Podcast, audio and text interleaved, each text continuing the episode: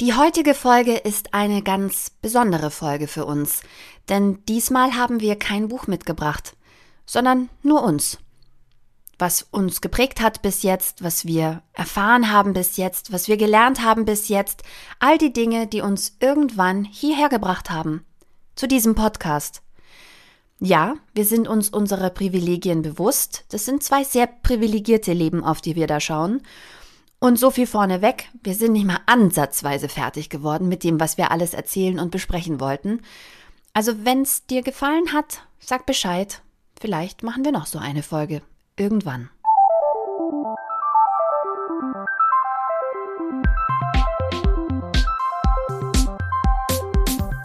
Die Leserinnen. Der Podcast über feministische Bücher mit Barbara Christina und Christina Barbara.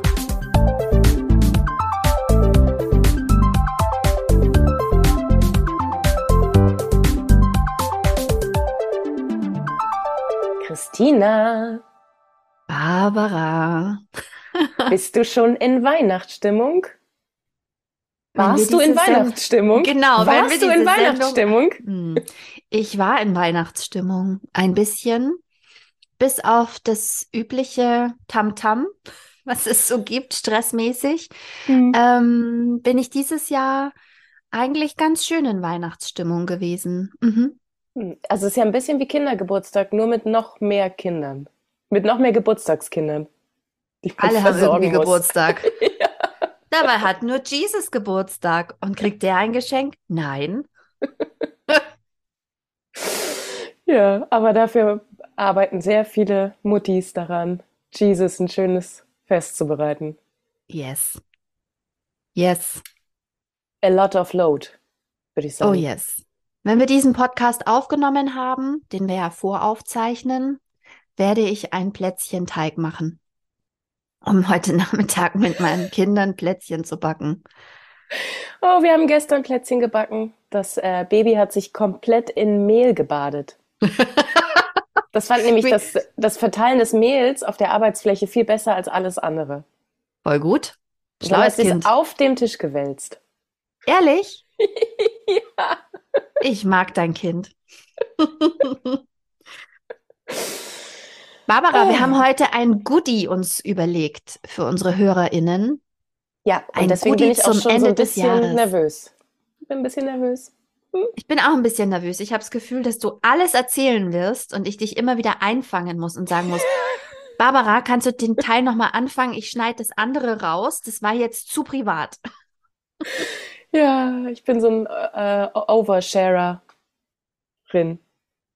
Aber heute ist der Tag zum Oversharen. Heute wollen wir oversharen. Heute ist unsere persönliche private Folge. Wir sprechen über kein Buch, sondern ähm, wir haben uns vorgenommen, ein bisschen so durch unsere Leben zu schlendern ähm, und nach dem Feminismus in unserem Leben zu suchen und zu schauen. Und ähm, ob es den immer gab oder ob es den nicht immer gab und ob wir Vorbilder hatten. Und was uns Und zur Frau überhaupt. gemacht hat. Ich meine Ja, jetzt nicht man- sexuell. Ich meine jetzt, man wird zur Frau gemacht von der Gesellschaft. Und Genau. was da unsere Stationen waren. Frei nach Simone de Beauvoir.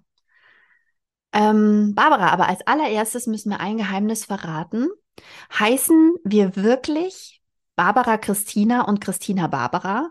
Und wie haben wir uns kennengelernt? Trommelwirbel. Ja. Ja, wirklich. Ja, wirklich. Aber ich habe noch einen Namen extra.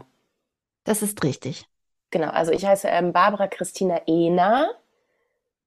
Und äh, Christina heißt Christina Barbara.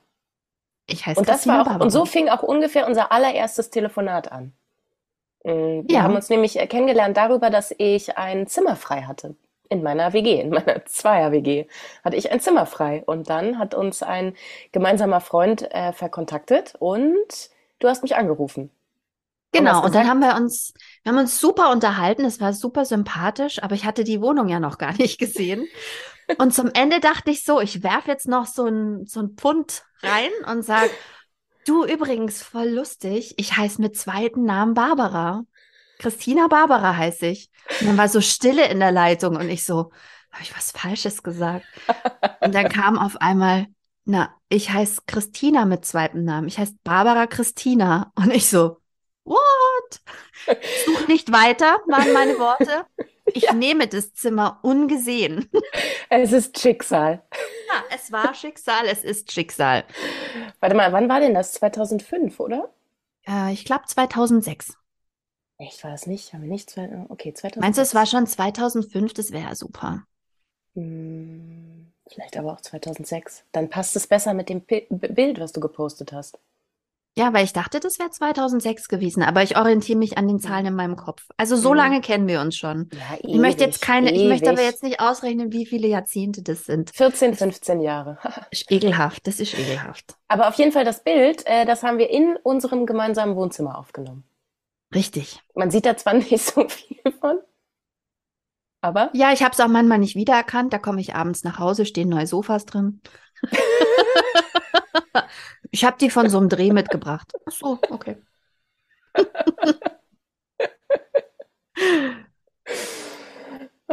Aber schön war's.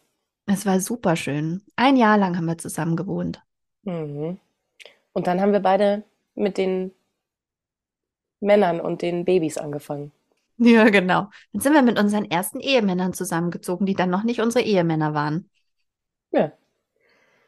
Aber ich war da schon ja. schwanger. Mhm. ah, verrückt. So, ähm, Christina, du hast gesagt, ja... du hast äh, Fragen vorbereitet. Oh ja, natürlich. Genau, wir haben jetzt letzte Mal, das letzte Mal haben wir ja schon ähm, überraschenderweise sehr aus unserer, äh, aus unserem Kindheitsnähkästchen geplaudert. Jetzt bin ich gespannt, wo wir da einsetzen. Ja, ich fand es ganz spannend und es war wirklich eine, ein Wahnsinnsbrückenschlag, den du letztes Mal schon gemacht hast. Denn meine erste Frage ist, wie bist du sozial sozialisiert? Also ob du feministische Vorbilder hattest. Und ähm, da hast du ja letzte Woche uns schon erzählt, uns allen, also mir auch, ähm, dass deine Mutter, deine Großmutter und deine Urgroßmutter alle alleinerziehend waren. Mhm. Und ich würde mal sagen, das ist doch auf jeden Fall eine ganz andere Realität, die ich, als ich sie kannte. Und ähm, auf jeden Fall geprägt durch starke Frauen, oder? Ja, oder durch Frauen, die nicht so besonders gut in Beziehungen sind. Ja, okay. Barbara, Nein. aber damit schiebst du dein, deinen ja, Ahnen die das Schuld stimmt. zu. Das ist Slut-Shaming. Äh, nein, nein, nein, nein. Also die, äh, ja, die waren total stark. Ähm, ja, wahrscheinlich. Und haben es halt nicht so gut hingekriegt, aber ich meine, da sind ja auch, es sind ja immer zwei. Man braucht immer zwei zum Tango tanzen, ne? Mhm. Die Männer haben es ja auch nicht hingekriegt. So, Richtig. Ähm, nee, genau, also meine, meine, wir können ja mal von ganz hinten anfangen. Meine Urgroßmutter hat es schon nicht hinbekommen. Ähm, die beiden, die beiden zusammen. Ähm, genau, also die äh, schon auch reiche Familien und so, aber der, äh, mein Urgroßvater war jetzt, ähm, naja, also als Geschäftsmann war der nicht ganz so erfolgreich. Also hat es halt versucht und dann haben sie immer sehr viel Geld verloren und dann mussten sie immer, ähm, wie hat meine Oma das genannt, nachts umziehen. Oh, Mietnomaden. und die Stadt verlassen. Hm, okay. Über ein paar Stationen sind sie dann auch so nach äh, Berlin gekommen. Und dann hat es meiner Urgroßmutter irgendwann gereicht, ähm, also das sind jetzt, das ist jetzt äh, amüsant zusammengefasst. Ich weiß nicht, wie die wirkliche Geschichte war. Das ist halt das, was mir meine Oma erzählt hat. Mhm. Ähm, genau. Und da hat dann äh, meine Urgroßmutter gesagt: Jetzt reicht's. Ähm, ich äh, ich trenne mich jetzt. Ähm, ich mache das jetzt hier mit meinen beiden Kindern und ähm, Sie hat auch ähm, meinen mein Urgroßvater weiterhin sehr geliebt, ähm, aber die waren halt nicht zusammen und sie hat ihm auch bis an sein Lebensende ähm, monatlich Geld überwiesen. Das halte ich doch für sehr emanzipiert. Ja, weil sie hat es nämlich sehr gut hinbekommen, das Finanzielle, als dann der Mann nicht mehr Teil des Bildes war. Hat sie echt eine Menge Schotter gemacht. Uh. Die hatten dann auch äh, ein, ein Ferienhäuschen in Babelsberg und meine Oma hat zur Hochzeit eine Eigentumswohnung am Kudamm geschenkt bekommen und so. Die gibt's leider nicht mehr, oder? nee, nee, alles, alles weg. Aber die haben auch, also ist das der Ort, um das jetzt hier anzubringen? Sie hat es vielleicht auch nicht auf so ähm, moralisch einwandfreie Weise verdient. Also jetzt anders, als man denken würde. Ähm, die hat sich halt schon auch echt äh, ganz schön am äh, Nazi-Regime bereichert, indem sie Juden außer Landes geschmuggelt hat mit sehr hohen Preisen. Okay, Barbara. Muss ich jetzt schon einschreiten? Es ist auf jeden Fall eine extrem spannende Geschichte. Viel spannender ist, wenn ich zurückblicke in meine, in meine Ahnenreihe. Ah, warte, noch kurz, Ahnen. ganz kurz, noch ganz kurz zu meiner Urgroßmutter, das ist sehr lustig. Ähm, die hatte nämlich dann auch, also sie hat nie wieder geheiratet, aber sie hatte dann ähm, parallel zwei Boyfriends. Und äh, davon stand auch immer ein Bild bei meiner Oma auf dem, äh, auf dem Regal. Mit zwei mit Männern. Ja, mit zwei Männern. Genau. Und der, ähm, okay, und das sind jetzt auch wirklich, ich kann da, nagelt mich nicht drauf fest, das hat meine Großmutter erzählt. Äh, der Ottokar, der eine, der war, ähm, äh, wie nennt man das? Doppelspion. Oh. Genau. Barbara, deine Familiengeschichte ist wie ein Berliner, es ist wie praktisch Babylon Berlin als, ähm, als, äh, als, als, als Ahnengeschichte. Shut up! Ja, und ähm, genau, also der hat für Deutschland spioniert, aber auch für anderes. Ich weiß nicht, welches andere Land. Das war Frankreich, England. Ist dann aber in ähm, wo war nochmal der große äh, Bombenangriff? In Dresden, Dresden umgekommen. Genau, hm. da hat er es nicht rausgeschafft. Wow. Wow. Also du hattest, mir hattest du ja da schon mal so ansatzweise erzählt, aber da kommen immer wieder spannende Sachen raus. äh, ja, also meine, genau, meine Urgroßmutter hat so ein äh, Kosmetik-Imperium quasi aufgebaut. Wow. Ähm, das ist dann aber in den letzten Kriegsmonaten, Jahr, alles weggebombt. Hm. Schade. Ja, aber eigentlich ja eine auch, sehr starke ja Frau. Also ich meine, ich glaube schon, dass sich dieses, ähm, dieser Tatendrang, sowas kann sich doch schon als Bild bei den Frauen, die danach kommen, auch fortsetzen, oder? Also so als ähm, wenn du merkst, du kommst da nicht weiter, dann geh deinen Weg. Ja, das auf jeden Fall. Also es war immer das Narrativ in meiner Familie war immer, ähm, das musst du auf jeden Fall alleine schaffen. Schau, dass du auf eigenen Beinen stehst. Männer sind zwar nett, aber eigentlich auch Deko. Und es war okay. Es ist eine schöne Ablenkung von dem, was du sonst so tust. Ähm, und es ist auch ein bisschen crazy. Ich äh, war eigentlich immer davon ausgegangen, dass ich auch alleinerziehende Mutter werde, weil das andere war so, hat gar keinen Sinn gemacht. Hä, mit einem Mann ja. zusammen? Macht man das?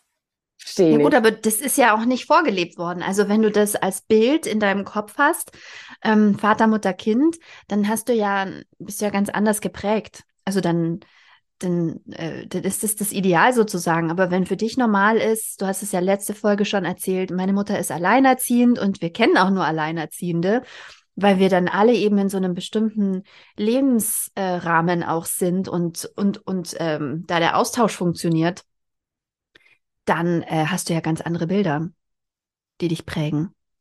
Und du weißt ja, die erste Art des Lernens bei Kindern ist Abschauen. Ja, die erste große Liebe die man hat, ist die zu den Eltern. Da lernt man oder, alles weitere. Oder wer halt da ist. Ja, wer halt da ist oder nicht da ist. Äh, ja, so war das bei mir und bei dir, Christina? Ähm, ich komme ja aus Süddeutschland, ähm, aus einem klassischen Vater-Mutter-Kind-Haushalt. Der Papa geht arbeiten und die Mama war ähm, berufstätig auch noch als sie ihr erstes Kind bekommen hat mit Anfang 20. Dann ähm, hat sie den Job irgendwann aufgegeben, weil es zu stressig wurde äh, mit Kind und äh, Bürojob. Und offensichtlich hat mein Vater dann auch mehr verdient. Ähm, und zu einer Zeit, wo man noch von damals, einst, als man noch von einem Gehalt leben konnte. Ein Gehalt, verrückt. Mhm, verrückt so wie bei meiner Urgroßmutter. Ja. Und ähm, die, die ja auch noch deinen Urgroßvater mit durchgefüttert ja. hat. Ähm, und ähm, irgendwann kam dann noch ich und dann hat sie ja in der Zeit äh, nicht gearbeitet und dann weiter nicht gearbeitet. Aber für mich ist meine Mutter trotzdem ein großes Vorbild, weil sie immer ähm, immer gearbeitet hat in irgendeiner Form. Also irgendwann habe ich rausgefunden, meine Mutter war auch, ähm, hat Tupperpartys gemacht und war zwischendrin auch Avon-Beraterin. Also die hat immer versucht, eigenes Geld zu haben. Sie wollte immer, weil sie einfach auch so ins Leben gestartet ist. Also für ihre Verhältnisse hat sie spät geheiratet mit 24. Oh Gott. Und ähm, ja, well. ich habe ähm, relativ alte Eltern, also für ihre Zeit. Ähm, meine Mama war 37, als sie mich bekommen hat.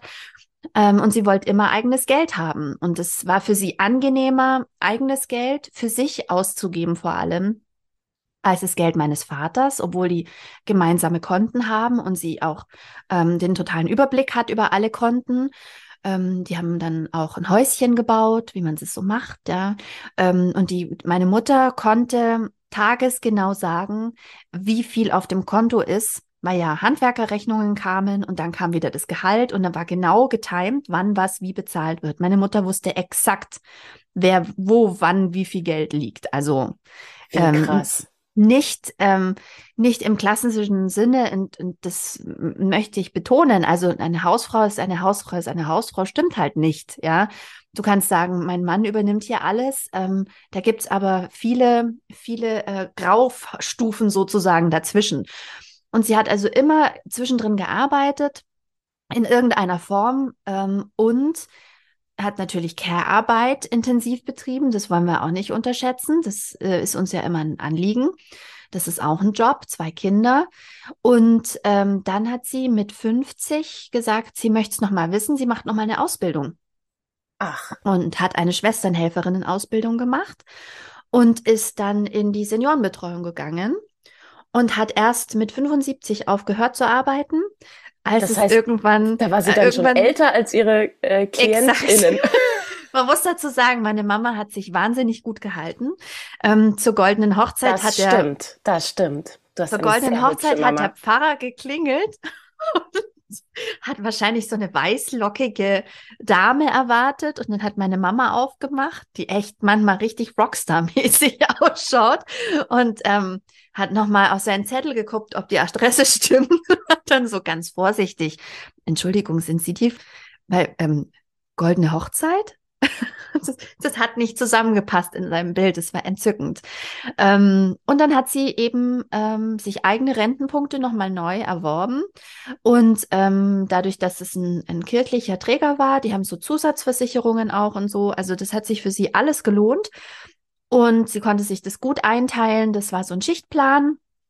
Auch mit mir, als ich noch zu Hause war, konnte sie sich das gut einteilen, wann sie arbeitet. Und ähm, das war fantastisch. Und deshalb ist meine Mutter ähm, durchaus ein großes Vorbild. Und vor allem, glaube ich, ist sie geprägt durch meine Großmutter, die ähm, und meine Urgroßmutter. Ähm, bei uns gab es viele ledige Kinder. Und zu einer Zeit, wo das nicht äh, mhm. gesellschaftlich so ähm, gut war. Also meine Urgroßmutter hat ähm, ihr Kind, angeblich gab es sogar zwei, einen scheint verstorben zu sein. Das hat aber meine Mutter auch erst ähm, sehr, sehr spät erfahren. Ja, waren wilde Zeiten, Erster Weltkrieg. Ähm, sie hat äh, Kinder bekommen. Sie ist dann aber arbeiten gegangen, hat die Kinder bei ihrer Mutter gelassen. Ähm, die jüngsten Kinder ihrer Mutter, also von meiner Ururgroßmutter, waren nicht viel älter also wir sprechen hier von ein paar Jahren, als die Kinder ihrer ältesten Tochter. Oho. Aber das war natürlich, die hatte wahnsinnig viele Kinder und das war natürlich, die liefen dann so mit, ja. Äh, oder die, meine Oma lief so mit und hat dann ähm, geheiratet. Ähm, der, der Opa war im Krieg. Sie hatte zwei Kinder und ähm, hat ein wahnsinnig selbstständiges Leben geführt. Es war eine wahnsinnig ähm, resolute Person ähm, sehr resolut ähm, und ähm, stur. sehr stur. Ich hatte eine sehr sture Oma. Und ähm, als der Opa sehr lange im Krieg und dann in Kriegsgefangenschaft war, hat sie ihr Leben eben für sich eingerichtet. Also auch sie hatte einen Beruf. Sie war Näherin, das waren also keine Schneiderin, nicht Couture auf dem Land. Wir reden hier vom Dorf im Bayerischen, sondern das waren die, die in die Häuser gehen und für die, für die Leute einmal alles durchnähen, vom Nachthemd bis zum Mantel. Ähm, eben der Schnitt und der Stoff ist schon da und dann kommt die Näherin und näht einmal alles. Unterwäsche, Hemdchen, alles, was man so braucht. Und ähm, hatte eben äh, sehr musikalische Kinder, hat die gefördert, hat alle Instrumente lernen lassen und ähm, als mein Opa wiederkam, gab es wohl Konflikte. Also es hat auch ziemlich lang gedauert, bis ich das rausgekitzelt habe aus meinen ähm, aus meiner Mutter und meinem Onkel. Es gab wohl harte Konflikte. Meine Oma ist wohl auch mal abgehauen zu ihrer Mutter, die dann irgendwann ähm, verheiratet war später und ähm, sie wollte sich eigentlich trennen und sie hatte immer gehofft, dass von diesem ähm, Vater, diesem unehelichen Erzeuger, dass sie was erbt. Ähm, ist aber leider nicht bedacht worden von der anderen okay. Familie und hatte immer auf ein kleines Häuschen gehofft, dass sie ihr eigenes Leben leben kann. Und so musste sie halt bleiben. Und dieses ähm, Schau, dass du stark genug und finanziell stark genug bist, dass du für, für dich sein kannst. Also dieses, du brauchst immer auch was für dich. Du brauchst immer auch eigenes. Also auch meine Oma hat immer gearbeitet. Die hatten ja einen Bauernhof, ähm, aber die hat auch immer noch so Nebenjöppchen gehabt. Die hat Mesnerin in der Kirche gemacht und die hatte so ein kleines Jöppchen in der Dorfkirche, dass sie immer die Schule schon aufschließt, weil die Kinder teilweise sehr früh da ankamen und die Lehrer, die Lehrer noch nicht da waren. Also Aber wir haben sie immer die dann irgendwas. Betreut oder hat sie nur die, hat sie nur äh, aufgeschlossen, ja. damit die nicht in der Kälte rumstehen? Nein, sie hat aufgeschlossen und hat so lange gewartet, bis, ah. bis die anderen da waren. Ähm, so eine Art äh, Erzieherin morgens. Ähm, Frühhort. Genau, früh. Meine Oma war der Frühhort. ähm, aber dieses, man macht immer irgendwas, dieses sehr strebsame, nicht protestantisch, preußisch, weil wir sind Katholiken, aber dieses, ähm, dieses aus sich heraus. Ähm, du kannst sie nicht hängen lassen. Du musst dich immer am eigenen Schopf wieder rausziehen. Du kannst mal eine Krise haben, aber irgendwann ist gut. Irgendwann musst du beschließen, dass es so nicht weitergeht und dann musst du das Beste draus machen für dich. Aus eigener Kraft. Ähm, dieses immer wieder die eigene Kraft erschließen. Das, das war so bei uns, wie nennt man das? Ähm, Wertesysteme, die man mitbekommt. Ähm, genau. Äh, das ist was, was in unserer Familie stark war. Also keine direkt unabhängigen Frauen, aber nie völlig abhängige Frauen. Also sehr ähm, schon Frauen, die, die die Partnerschaften auf Augenhöhe gesucht haben, auf jeden Fall. Aber trotzdem ja auch so ein Mosaik an Jobs. Also mhm. ähm, wie nennt man das, Hustle Culture, also hier ein Job und da ein Job und so, aber es war ja nicht, ähm, trotzdem hatten, hatten sie ja auch nicht die Gelegenheit, das zu machen, wofür sie wirklich brennen, sondern halt, es ging darum, sich selbst und die Familie durchzubringen. Ja klar, Bildung ist der Schlüssel. Also ich komme aus einer Familie, ähm, wo äh, meine Mama hat Volksschule gemacht. Also die hat äh, wahnsinnig gut Kopf rechnen können und hätte die da eine tolle Ausbildung gehabt, dann hätte die was weiß ich was werden können und äh, die hätte sicherlich auch studieren können. Meine Mama hat mir mal gesagt, sie wäre gerne zur Polizei gegangen, weil ähm, damals haben die Polizistinnen gesucht. Ja. Ähm, zum Beispiel eben, wenn irgendwas mit Kindern oder mit Frauen ist, ne, dass das eben auch Polizistinnen gibt und das hätte ihr wahnsinnig Spaß gemacht. Aber das, Aber das finde ich halt so, so, das finde ich so traurig, dass da so viel Potenzial einfach auf der Strecke geblieben ist. Aber es ist doch jetzt nicht, anders. Es ist nicht ja. anders jetzt. Ja, genau. Deswegen macht es mich auch so wütend. Das ist das Krasse. Also jetzt, jetzt kommt ja der krasse Punkt. Jetzt haben wir alle gute Ausbildungen. Jetzt haben wir alle tolle Abiturabschlüsse, super Realschulabschlüsse, Ausbildungen, Studienabschlüsse, Berufserfahrungen. Und dann kriegen wir Kinder und, und werden it. trotzdem ausgebremst, ja? Ja. Werden trotzdem ausgebremst. Ja, und das, das ist, das, das ist noch viel schlimmer. Das ist noch viel schlimmer. Das ist die Karotte vor deiner Nase. Oder ja. aber auch anders ausgedrückt, ja, da hast dich nicht genügend angestrengt.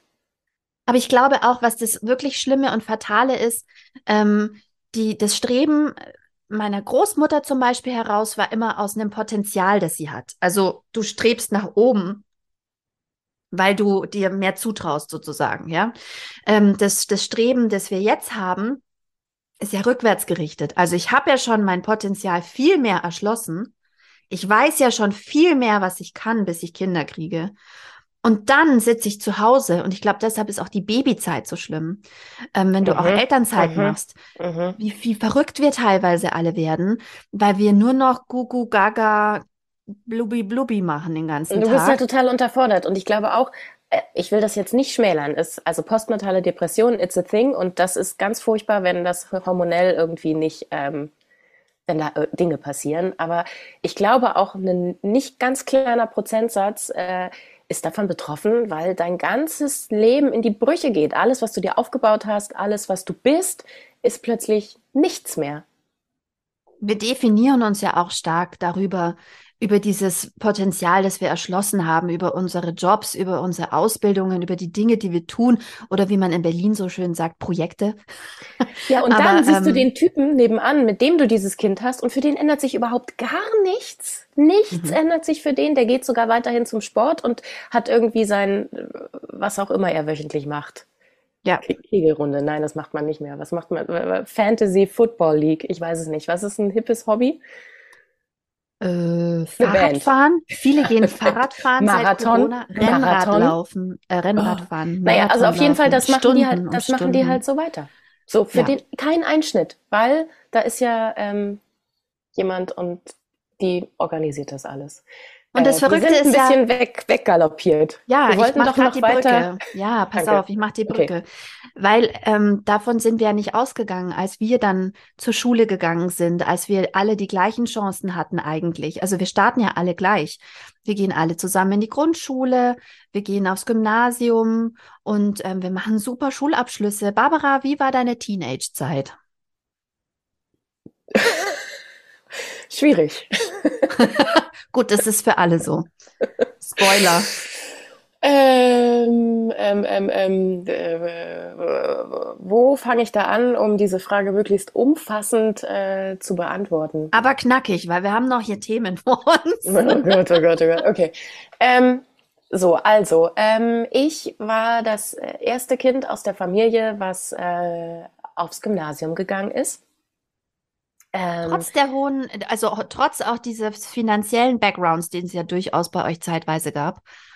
Mm, also ja, meine, meine, meine Urgroßmutter, nee, meine, meine Großmutter wurde aufs äh, Lyzeum geschickt. Das war sowas wie eine höhere Mädchenschule. Ähm, das hat ihr aber auch nichts genützt, weil als sie dann irgendwie ähm, bereit war, ins Erwachsenenleben zu starten, naja, also so, sie war ungefähr Ende 20 und da lag Berlin in Trümmern. Was machst du denn dann mit einem guten Abschluss? Mhm. So, dann hat sie sich, ähm, äh, äh, ähm, sie sah halt auch sehr gut aus. Deswegen ist sie oh auch Gott, um was, dieses, was kommt jetzt? um das Trümmerfrauen-Ding herumgekommen. Ähm, sie hat äh, äh, hier auf dem Schwarzmarkt hat sie Dinge ge gecheckt. Sie hat dann irgendwie so Kisten mit Champagner und so organisiert und naja, das hat sie gemacht. Barbara, wir sollten ein Drehbuch auf Basis deiner Familie schreiben. Ich sehe es direkt vor mir. Ja, aber dann, als sich das alles so beruhigt hatte, ähm, wir sprechen jetzt über die äh, Ende der 40er, Anfang der 50 also 50 ist meine Mutter gekommen, so. Hm. Und äh, dann hat ähm, dann hat meine Oma halt auch alles gemacht. Also die stand bei Siemens am Band, weil das konnte man halt machen als ähm, alleinstehende Frau. Also ähm, meine Mutter ist unehelich. Die war auch, auch. nie, die war auch nie zusammen mit dem Vater meiner Mutter. Hm. So, aber jetzt zurück zu deinen Teenage-Jahren, Barbara. Ja, genau, ähm, äh, genau. Aber Gymnasium. Das, äh, ähm, also mein, meine Mutter hat dann äh, war da sehr straight und organisiert und hat äh, hat äh, Realschulabschluss gemacht und hat eine Ausbildung als Erzieherin gemacht und das war das, was sie machen wollte und das war das, was sie immer gemacht hat und auch bis zum Schluss äh, war sie Erzieherin. So. Ähm, genau, und ich bin dann aufs Gymnasium gekommen. Ich war äh, relativ gut in der Grundschule. Das war auch eine Überraschung für alle. Okay. Und dann hat meine Lehrerin auch gesagt, dann schicken Sie doch das Kind aufs Gymnasium. Und dann haben meine Eltern, aber ich erinnere mich noch, war so, also willst du das wirklich? Also pff, kannst du machen, aber keine Ahnung. Da muss er halt selber gucken. Wir Ist halt auch, auch anstrengend. Was machst du denn dann damit? ja, genau. Also wir könnt dir da nicht mehr helfen. Und dann habe ich gesagt, nee, nee, nee, will ich aber. Aber es war auch ein bisschen so, weil die Vorstellung, dann in der zehnten Klasse schon wissen zu müssen, was man machen will, fand ich auch zu gruselig. Und dann dachte ich, dann besser noch drei Jahre länger. Äh, naja, dann bin ich auf jeden Fall aufs Gymnasium gekommen und ähm, äh, weil meine Eltern jetzt auch sich nicht so wahnsinnig mit der Materie beschäftigt haben, bin ich halt aufs nächstgelegene Gymnasium gekommen. Das war ein naturwissenschaftliches Gymnasium. das hat nicht so gut mit mir geweibt. Ähm, das war halt viel Physik, Chemie, Mathematik, alles Fächer, in denen ich null Durchblick habe. Bis heute verstehe ich Das nicht. waren ja die 90er. Barbara, wie war das in den 90ern als Mädchen auf dem naturwissenschaftlichen Gymnasium? Da gab es ja noch, also äh, damals bei uns und kurz nach dem Krieg gab es ja noch sehr viel stärker Rollenklischees, die es jetzt immer noch gibt, aber ich glaube, das war schon nochmal ein anderer Schnack, oder? Ja, also ich, ich kann jetzt nicht, ähm, ich spreche jetzt nur für mich, ne? Ich, also andere äh, Frauen aus meinem Jahrgang, die haben auch super Karrieren gemacht und die haben das, ähm, die, die haben da wahrscheinlich andere Empfindungen. Ähm, aber für mich jetzt auf dem Gymna naturwissenschaftliches Gymnasium Mariendorf, Mariendorf ist äh, außerhalb des S-Bahn-Rings, ähm, war das so ein bisschen, okay, dann machen wir das jetzt und dann gucken wir, wie das mit dem Arbeitet, Arbeiten ist, solange bis man halt heiratet, ne? Und dann hat sich das auch erledigt. Hm. Aber gab es da auch so, Mädchen können das nicht? Ja, in Mathe, das ist halt so ein Jungsfach oder sowas? Ja, total. Also äh, viele Mädchen sind dann halt auf Bio. Bio ging dann. Mhm. Aber jetzt so ähm, Mathe, LK, Physik, Chemie, das war schon echt auch Männer. Da waren, da sind halt die Jungs hingegangen. Und jeder, der es nicht so gebracht hat, hat dann sein Glück bei Bio versucht. Oh, das war alles nicht so schön. Ähm, und ich wollte unbedingt Kunst-LK machen und das, äh, das hieß dann, ja, ja, dann müssen aber mindestens so und so viele zusammenkommen, die das auch machen wollen. Und das hat's halt nicht, ist halt nicht zustande gekommen. Ähm, also habe ich dann letztendlich Abi gemacht in Bio, Deutsch und ähm, PW, Was war denn PW? politische Weltkunde. Überraschenderweise war das das Fach, in dem ich echt die besten Zensuren hatte. Da bin ich hier durch, durchmarschiert, aber hm. ja, in den anderen, nein, nein, nein, nein. In Mathe habe ich, glaube ich, in der neunten Klasse das Handtuch geworfen. Also ich habe Hm. mich viel auch mit äh, guten Heftern durchgerettet. Schöne Sehr Hefte. Hef- Ja, schöne Hefte habe ich gemacht. Und so sortiert und ordentlich und so. Äh, aber es war schon, es war schon, ich habe mich total, also das Gefühl, was ich mitgenommen habe, ist alles, was ich richtig gut kann. Also Kunst, Musik, darstellendes Spiel. Ähm, das ist nichts wert. Und äh, ich bin fehlerhaft, weil ich kann die wirklichen Sachen, die hier gefordert werden, das bringe ich nicht. Hm. Das ist echt schlimm. Also, das ähm, habe ich jetzt letztens, genau, mal wieder meine äh, Zeugnisse rausgesucht und habe das dann auch gesehen. Also da hatte ich dann halt äh, eine Eins und so. Aber was, was will man? Also das war halt, ja, ja, hahaha, in diesen, in diesen äh, Fächern, die, die, äh, weiß ich nicht, die Orchideenfächer. Was nützt dir denn da eine Eins? Ähm, ja, deswegen habe ich dann, mm, ähm, ich äh, habe relativ früh angefangen wegzugehen. Mhm. Das hat ganz gut funktioniert. Im Sinne Und von das- Ausgehen abends, Ja, genau. oder? Ja, ja, ja. Also so ab 14 bin ich in die Diskos am Kudamm gegangen und dann mit ah, über so eine Privatpartyphase ab 16 dann hier in die Clubs in Mitte. Und ein Glück, dass du nicht Christiane F. geworden bist. Ja, und dann aber auch unter der Woche lang. Äh, Und deine, deine Eltern? Hallo? Ich Ich komme aus einem behüteten bayerischen, bayerischen ähm, Familienkonstrukt. What? Ich weiß es auch nicht so genau, aber ähm, das war immer so, naja, solange deine Zensuren irgendwie okay sind, mach's halt. Also Dienstag war immer Sophienclub. Kennst du den vielleicht auch noch? Den Oh ja. Sophienclub am Dienstag? Ja, da war ich immer. Ab 16 war ich da immer am Dienstag. Nicht schlecht. Alright. Und dann warst du in Ja. der Band. Ja, da war ich in der Band. Und es half natürlich auch, dass ich plötzlich ähm, gut aussah. Das klingt jetzt ein bisschen eingebildet. Nein, das ist so Ich in der war- Pubertät. Ich war davon auch total überrascht. Und dann bekommt man plötzlich so Feedback. Ah, Mhm. willst du nicht mitkommen auf die Party? Oh, oh, oh. So, hä, redet der gerade mit mir? In der achten Klasse war ich doch noch die Außenseiterin mit dem Bärchenpulli. Und jetzt? Ja. Naja, ähm, Äh, mixed, mixed Emotions während meiner Schulzeit. Also schulisch war es echt so mittelprächtig und ähm, aber genau. Mit Jungs lief es dann eigentlich ganz gut. Feminismus, Barbara, ist unser Thema. Feminismus. Ja. Gab es Ja, ja, ja, feministische genau. Vorbilder oder Mm-mm. irgendwas? Nee, nee. Wusstest du, Nee. was Feminismus ist in deiner Teenagerzeit?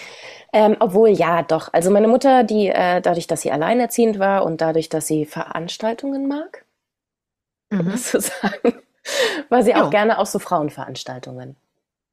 Ähm, also sie hatte auch einige feministische Freundinnen, die dann halt in so WGs in Schöneberg wohnten, wo dann irgendwie äh, alle Frauen mit ihren Kindern übereinander turnten und ähm, wir waren dann auch, äh, es gab den Frauenmärz, Mhm. das waren auch so äh, Vorträge, die dann über Feminismus in den 80ern gehalten wurden. Also Feminismus in den 80ern waren für mich in erster Linie kratzige Wollpullis und Vollkornbrot. Das Äh. gab's da immer. Und deswegen fand ich es nicht so, fand ich es nicht so erstrebenswert. Immerhin hattest du damit irgendwie Berührungspunkte. Voll spannend. Ja, ja. Großstadtmädchen. Ja, ja, ähm, äh, ja, so, das, das waren meine Berührungspunkte, aber es war, es fühlte sich irgendwie nicht so sexy an. Und Es das war Schlimme nichts, was mit dir zu hier, tun hat. Ja, ja, ja, und, und wie wir hier so süß, niedlich, sexy mit dem Süßbuch, das war ja natürlich total wichtig, sexy zu sein. So, Entdeckt werden, wie ja, Cinderella. Ja, ja, ja, ja, ja. Und deswegen war es halt schon auch besser, auf der Bühne zu stehen. Mhm. Äh, ja, aber jetzt machen wir doch erstmal deine Schulzeit. Ich war eine gute Schülerin und ich war auch sehr strukturiert als Schülerin. Ähm, in der Grundschule sind ganz viele meiner Freundinnen dann auf ein Mädchengymnasium gegangen. Meinen Eltern war das eigentlich gar nicht so recht. Die hätten mich lieber auf die, auf die gemischte Schule, auf die staatliche. Und ich wollte aber unbedingt auf das katholische Mädchengymnasium gehen, weil da alle hingehen. Christina, Ähm, das war eine sehr weise Entscheidung. Ganz ehrlich, ich glaube Ja. auch. Voll. Weil ähm, gerade in der Pubertät bin ich doch echt total verschüchtert. Also ich war eigentlich ein nicht total unmutiges, jüngeres Kind, würde ich jetzt mal sagen. Also jetzt nicht so haut drauf, aber jetzt nicht total verschreckt. Aber in der Pubertät mit all diesen Veränderungen war ich dann doch eher ähm, sehr zurückgenommen und sehr irritiert von allem, von mir und der Welt. Und ähm, da war so ein Mädchengymnasium schon ein guter Ort. Also ich meine, wir hatten natürlich wahnsinnig viele Essstörungen und Rumgezicke und Gemobbe und Gebitsche, ähm, weil wir uns halt aneinander abarbeiten mussten. Aber ich habe mir ehrlich gesagt meine ganze Schulzeit hindurch extrem selten überlegt, was ich in die Schule anziehe. Also ob ich mir jetzt noch Lidschatten drauf mache oder irgendwas, das war halt völlig irrelevant, weil ich habe ja maximal auf dem Schulweg mal einen Jungen gesehen. Insofern war es Oh, und das ist so ein Vorteil, dass man da nicht so viel Energie reinsteckt, äh, was die Jungs in der Klasse von einem denken. Ich glaube was schon. Also es hat, verpulvert? Was hätte ich da? Äh, ja, und wenn es nicht die Klasse ist, dann halt die anderen. Die siehst ja dann alle Ja, auf dem. Schulhof, ne? Die höheren, coolen. Parallelklasse. Oh, die, oh, die Jungs aus, der, aus den höheren Stufen. Ja, eben. Also das oh, kann ich mir so vorstellen. Ich hatte da extrem wenig Stress. Also die hast du halt nur ähm, äh, dann in der Disco gesehen, Jugenddisco, echte Disco, Partys und so. Ähm, da kannst dich dann, da kannst du dann Mühe geben.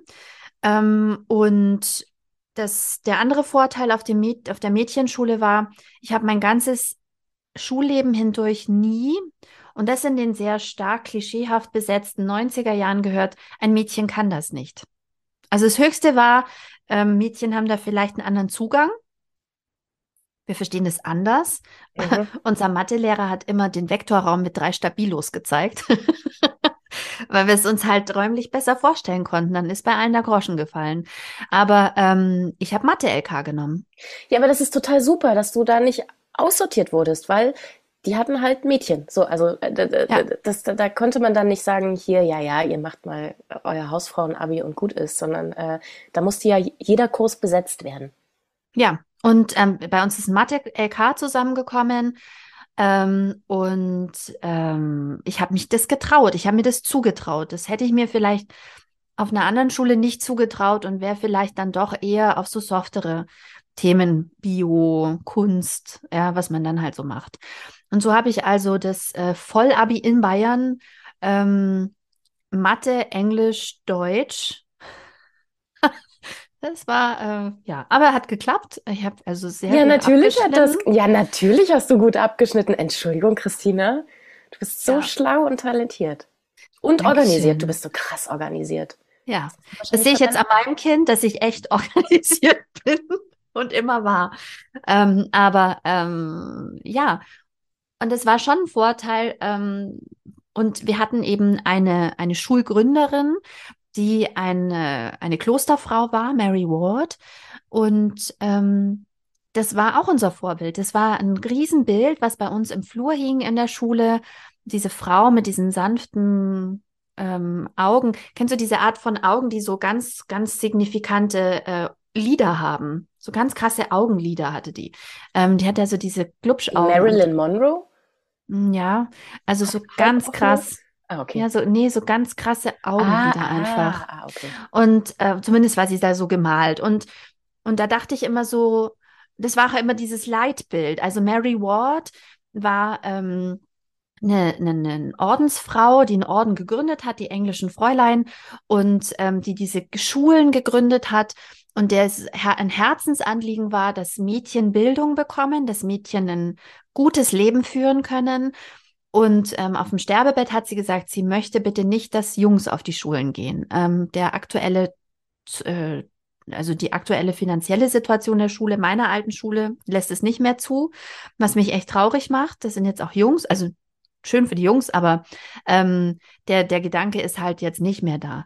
Man kann davon halten, was man möchte. Ich glaube schon, dass ein geschützter Raum, nicht nur im Sportunterricht, ähm, sondern vielleicht eben auch gerade bei naturwissenschaftlichen Fächern, dass es durchaus gerade in diesen Phasen, neunte Klasse ist ja der Klassiker, ne, wo die Hormone voll durchschlagen und du gar nicht mehr weißt, wo oben und unten ist. Und ich glaube schon, da, ähm, da, da irgendwie frei von diesem ganzen anderen Bums lernen zu können, war schon, war schon echt cool. Also ich habe mein ganzes Studium hat mir nie irgendjemand gesagt, das kannst du nicht. Und ich bin mit einem Selbstbewusstsein ins Studium gestartet, ähm, das wirklich immens war. Also ich dachte, ich reiß die Welt ein. Und das war auch der, das war auch so ein bisschen der Spirit der späten 90er Jahre, muss man dazu sagen.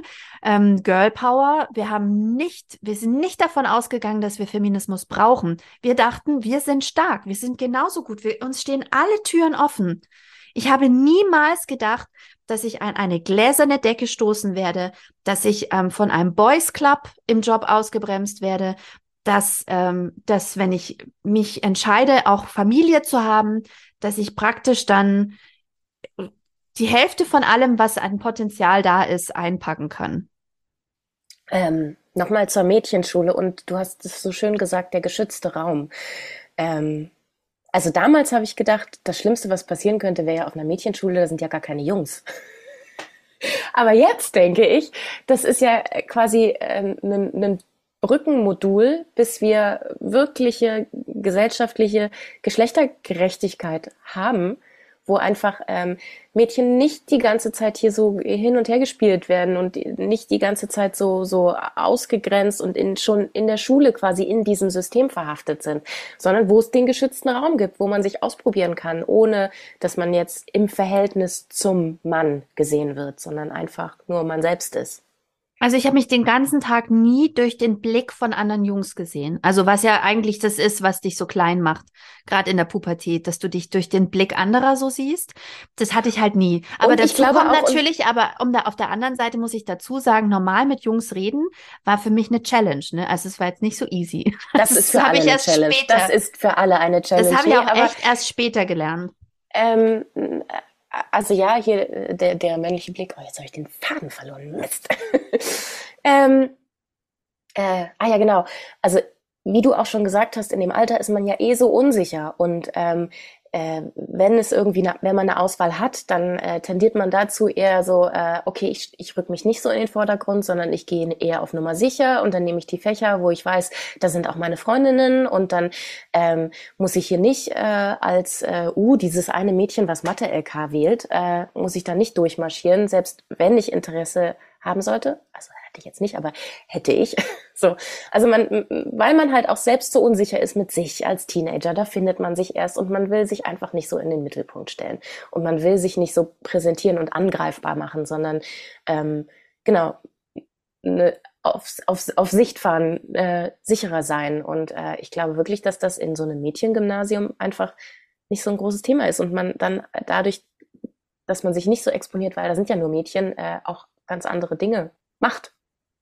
Ja, also, sonst musst du ja in diesen geschützten Raum selber suchen. Also ich meine, der ja. Kunst-LK wollen wir uns nichts vormachen. Da finden sich dann schon die, die eben diesen Raum suchen. Oder Nichts die gegen dich, ich wollte auch Kunst, sind. Ich wollte Kunst-LK auch machen, weil das ist so wahnsinnig. Also nicht, dass man denkt, das ist ein Spaziergang durchs Abitur, sondern einfach, es ist doch wahnsinnig, als junger Mensch, wahnsinnig interessant, das Gefühl zu haben, man kann sich mehr einbringen, anstatt nur, dass man was reinkriegt an Wissen. Ne? Ähm, das, das ist super, super interessant. Ich fand es auch toll. Siehst du mal meine Talente, wie weit die gehen? Toll, oder? Kunst, LK bis Mathe. Nein. Aber ähm, nee, also ins Studium gestartet mit, mit äh, ges stolz geschwollener Brust. Ich hätte mir gewünscht, auf einem Mädchengymnasium irgendwann mal zu lernen, zu wissen, was Feminismus ist. Der Begriff mhm. ist einfach nie gefallen. Ja. Ähm, ich habe rückblickend wüsste ich schon so, also mindestens zwei Lehrerinnen, wo ich denke, die hätten uns das gut erklären können. Eine ist leider schon verstorben, aber ähm, die, äh, die waren wahnsinnig starke, coole Frauen. Und ähm, aber es war ja, ja auch nicht Teil des Lehrplans. War nicht Teil Nein, des Lehrplans. Warum denn nicht? Nee. Naja, Frauenliteratur, ne? Mhm, genau. Haben wir schon drüber, haben wir schon drüber gesprochen. Aber sag mal, Christina, wie bist denn du dann eigentlich auf die Idee gekommen, äh, das zu studieren, was du studiert hast? Das waren die 90er, Barbara, was mit Medien. das war einfach. Ich habe mich auch in ganz Deutschland beworben. Ich habe sogar in Essen im Ruhrgebiet angefangen zu studieren. Liebe ah. Grüße in dem Pott. Ich habe mein Herz verloren. Ähm, da, äh, da muss man immer wieder hin, wenn man mal war. Ähm, in Essen angefangen und dann in München weitergemacht, ähm, schnell durchgezogen und dann nach Berlin gegangen, weil das war ja cool. und dann ähm, Generation Praktikum. Ich mache mal ein bisschen schnell vorspulen, dass wir zu den interessanten Jobthemen kommen können. Ähm, Generation Praktikum. Ich erinnere mich an äh, meine erste Anstellung. Da habe ich im ersten Jahr für, für 900 Euro brutto gearbeitet. Gab es da schon Euro? Ja, da gab es schon Euro. Ja. Danke so an auch bitte nicht. Ähm, und da gab es schon, äh, da, da habe ich, glaube ich, für 900 Euro brutto, nee, ich glaube, es waren weniger, 650 Euro brutto. Also ich habe Wohngeld beantragt erstmal. Mhm. Und ähm, ich konnte mir wirklich, ich war wirklich arm wie eine Kirchenmaus. Ähm, und ich war auch irgendwann zu stolz, Geld von meinen Eltern anzunehmen. Ich wollte es dann schon auch selber schaffen. Ja, ja, man auf hohem Niveau, die hätten mich schon auch unterstützt, aber ähm, ich wollte ja von meiner Arbeit leben. Und ähm, die haben dann echt gesagt, so, ähm, äh, da muss der froh sein. Bei MTV arbeiten die Leute auch für umsonst. So. Ähm, das haben äh, deine Eltern gesagt? Nein, das haben die bei der Agentur gesagt. Eine inhabergeführte Agentur. Äh, sie haben äh, 400 Euro bekommen, habe ich nämlich bekommen. Na gucke. Und ähm, äh, und das war so der Spirit aber. Also die haben sich dann eine Wohnung nach der anderen gekauft. Und ich habe mir überlegt, ob ich mir bei Bäumer Lottum einen Zimtbagel kaufen kann. Mhm. Und dann habe ich aber irgendwann den Sprung in richtige Jobs gefunden und ähm, musste aber dann wirklich so mit Ende 20 bin ich dann an den Glasdeckel gestoßen und dachte, äh, bin ich im falschen Film? Bin ich jetzt im falschen Film? Also, wir sind doch hier auf Augenhöhe. Welche warum Firma gehen jetzt die, warum, das sage ich nicht. hm, Das war cool, das war eine Startup-Situation, alles fancy, handsy, plupi, tupschi, international, ganz toll, ja. Und Berlin halt. Und trotzdem sind die Jungs abends, äh, die Jungs in Anführungszeichen, ja. die Chefetage, mhm. mhm. die ja waren alles mhm. Jungs, mhm. ja, und die sind dann abends Bier trinken gegangen und haben die Marketingmaßnahmen geplant. Also ich habe im Marketingbereich gearbeitet und ich habe gedacht, mein Schwein pfeift. Ich habe das wirklich nicht fassen können. Und ähm, die waren auch super jung. Rückblickend hoffe ich, dass ein paar von sich da sich auch ein bisschen weiterentwickelt haben. Ähm, ich gehe davon aus, ich traue Menschen immer sehr viel zu. Ähm, aber äh, da wurde mir zum Beispiel auch gesagt, ähm, du nimmst es alles zu persönlich. Ähm, als ich Projekte verteidigt habe, wurde mir dann gesagt, ähm, ich soll da jetzt nicht so viel Herz reinstecken. Werd nicht so Weißt du, emotional. dieses- Sei doch Ja, nicht so genau. hysterisch. Ja, genau, weil die das alles, also ich möchte nicht verallgemeinern, aber damals in diesem Job war es so, dass sie das alles schon ein bisschen spielerischer gesehen haben. Und ich natürlich aber mein erster richtig, äh, also der Job, wo ich wirklich mich super engagieren wollte, wo ich Privatleben abgesagt habe und ähm, lieber im Büro sitzen wollte. So ein Job war das, ja, wo man sich beweisen will. Kurz vor 30 willst du richtig zeigen, dass du es kannst. Und, ähm, und dann das gesagt zu bekommen, so, why? Ähm, es war wirklich absurd. Und, ähm, und es hat mich wahnsinnig verletzt, weil ich dachte, aber das ist doch meine Stärke. Das ist doch meine Stärke, dass ich so drin bin, dass ich das so verteidige auch, ähm, dass ich so Bock drauf habe. Du bremst mich aus. Was, und war, was ist denn daran falsch? Ich habe das nicht verstanden und ich war ehr, ehrlich verletzt. Und Zu ähm, Recht, zu Recht, weil wenn du ein Mann gewesen wärst, dann wärst du, hättest du für deine Sachen gebrannt und wärst aggressiv daran gegangen. ja, und, der hat, der ähm, hat Biss, der hat Biss. Ja, ja, ja, der hat Biss. Aber ähm, ich war hysterisch, ich war emotional Mhm. ähm, und das war, das war schwierig, das war hart und das hat mir wehgetan und auch ähm, ähm, danach wurde es nie wieder so. Also da, da, es stirbt ein bisschen was in dir, ähm, weil da war schon klar, ich spiele in einem Spiel, das ist nicht für mich gemacht. Mit Also auch- Karten. Ja, auch obwohl ich da noch kein Kind hatte, obwohl ich diese ganzen anderen Einschränkungen und in Anführungszeichen Diskriminierungen noch nicht hatte, war da mir schon relativ klar, ich spiele in einem Spiel mit und ich bin eine Randfigur in einem schlechten Spiel. Monopoly, Monopoly. Ähm, weil das nicht für mich gemacht ist. Also mir war das da schon klar.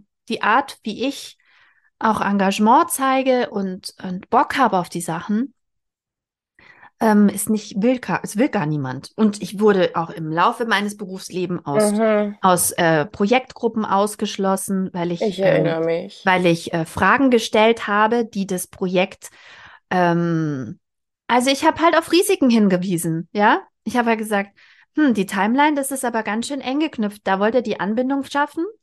Äh, Mich würde sehr interessieren, ob heute, mh, warte mal, wir sprechen jetzt von zehn Jahre später, ob es diese Schnittstellen schon gibt, würde mich wirklich interessieren, weil als ich das Unternehmen acht Jahre später verlassen habe und ungefähr auch acht Jahre nach diesem Termin, ähm, da gab es die Schnittstellen noch nicht, auf die ich hingewiesen hatte. Und dann haben sie gesagt, ah, Sie waren bei diesem da, der Termin danach, da waren Sie nicht. Also wenn man einen verpasst hat, kann man leider auch nicht mehr mitmachen. Ich so, echt Was? jetzt? Jo. Aber ich meine, das sind ja, das sind ja genau diese Dinge, warum Diversität äh, die Zukunft von Unternehmen sichert, weil man natürlich auch Bedenkenträgerinnen braucht und Das wollen die doch nicht. volle Das will Kraft niemand. in, in den Abgrund rein. so anstrengend, wenn da Burn Frauen im. Termin sitzen. Dann sitzen da Frauen im Termin und sagen, so, und was für Ergebnisse haben wir jetzt heute festhalten können? Und alle Männer so, "Äh, wir wollten ja einfach uns nur austauschen, oder? Also ich wollte euch Mittagessen. meinen Penis zeigen. Aber meiner sieht Im aber auch übertragenen ziemlich Sinne. gut aus. Ja, im Übertragenen. Obwohl, also ich habe ja sehr, sehr viele äh, Geschichten von, okay, jetzt nicht im Termin, aber ansonsten auch ähm, bei Karrierefreundinnen von mir waren, äh, wurden Penisse gezeigt. Live oder als, als In- Dickpic? Ja, ja, ja, doch, als Dickpic. Aber ich meine, ja, als Dickpic. Okay, aber ähm, und dann, äh, ja, beschwer dich besser nicht, weil ist ganz schlecht für deine Karriere.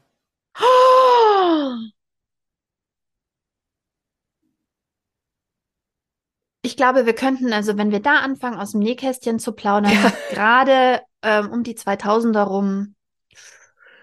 Ja, war auch schon später. Oh. Mm, ja. Ich, also ich, äh, der, in den letzten zehn Jahren habe ich so viele Geschichten gesammelt, äh, die meinen tollen, wahnsinnig gut ausgebildeten, äh, intelligenten äh, Freundinnen passiert sind, kann ich nur noch kotzen. Ja, Da müssten eigentlich alle, alle, alle müssten ihren Laden dicht machen. Ich würde die alle in Grund und Boden am liebsten verklagen. weißt du was? Und bevor du weitermachst, mache ich meinen Berufsweg, schließe ich noch schnell ab. ich bin dann umgezogen nach Süddeutschland ähm, mit meinem zweiten Mann und ähm, auch mit Kindern dann oder mit Kind. Und ähm, dann äh, habe ich mich beworben für neue Jobs. Und es war klar, ähm, in Teilzeit kann ich nicht so einsteigen, wie ich es möchte. Es wurde die ganze Zeit rumgeschachert um jede Stunde. Ah, 30 Stunden, ah, ist aber schon wenig. Äh, wir sprechen hier von der Metallindustrie übrigens. Die haben nur 35 Stunden Regelzeit. Just saying, ja. Ähm, und äh, da, da war ich wirklich, wirklich verzweifelt, weil ich es wirklich schlimm fand, ähm, weil ich habe gesagt, wenn es hier ein vertrauensvolles Arbeiten ist, dann gehe ich auch gerne abends nochmal online und gucke, was reingekommen ist. Also, ne, ob Fragen oder Antworten auf das gekommen ist, was ich im Laufe des Tages gearbeitet habe. Dann kann man ja am nächsten Tag ganz anders weitermachen, wenn ich darauf nochmal antworte. Aber es war alles zu wenig, was ich anbieten konnte. Und habe dann ähm, den Sprung gewagt in die Selbstständigkeit und seitdem fragt mich niemand mehr, ähm, wann ich nach Hause gehe, wie viele Stunden ich da bin. Wenn ich einen Termin vereinbare, dann ist es meine Verantwortung, ob ich Zeit habe oder nicht. Ich muss mich nicht rechtfertigen. Ich muss nicht sagen, ob ich dann ein Kind holen muss oder ob ich einen Arzttermin habe. Ähm, ich sage dann einfach, da kann ich nicht. Und meine Kunden und Kundinnen müssen das respektieren. Und ich bin meine eigene Chefin und muss sagen, es ist die einzige Art und Weise zu arbeiten, so, wie ich es kann. Ja, mit dem Zeitkontingent, ja um meine Fähigkeiten einzubringen, mit dem, mit dem, mit dem Verve und dem Standing auch, das ich haben will, geht es nur so. Es geht nur so. Alternativ wäre ich Chefin, aber als Chefin würde man mich niemals einstellen, weil ähm, ich, ich zu wenig Zeit habe. Ich habe zu wenig Zeit. Ich habe dafür keine Zeit. Äh, Gut, ich habe jetzt gelacht, aber eigentlich innerlich bin ich sehr, sehr wütend, ähm, weil die Entscheidung, die du getroffen hast, auch schon wahnsinnig viele meiner tollen, wahnsinnig gut ausgebildeten, intelligenten Freundinnen getroffen haben. Und ähm, das macht mich persönlich sehr, sehr, sehr traurig, dass das nicht möglich ist, ähm, unser Familienleben und unser Erwerbsleben zu verbinden. Dass es nicht möglich ist, das beides zu leben in einem, äh, in einem Rahmen, der ähm, hier in Deutschland gefördert wird. Weil hier sollst du ja angestellt sein.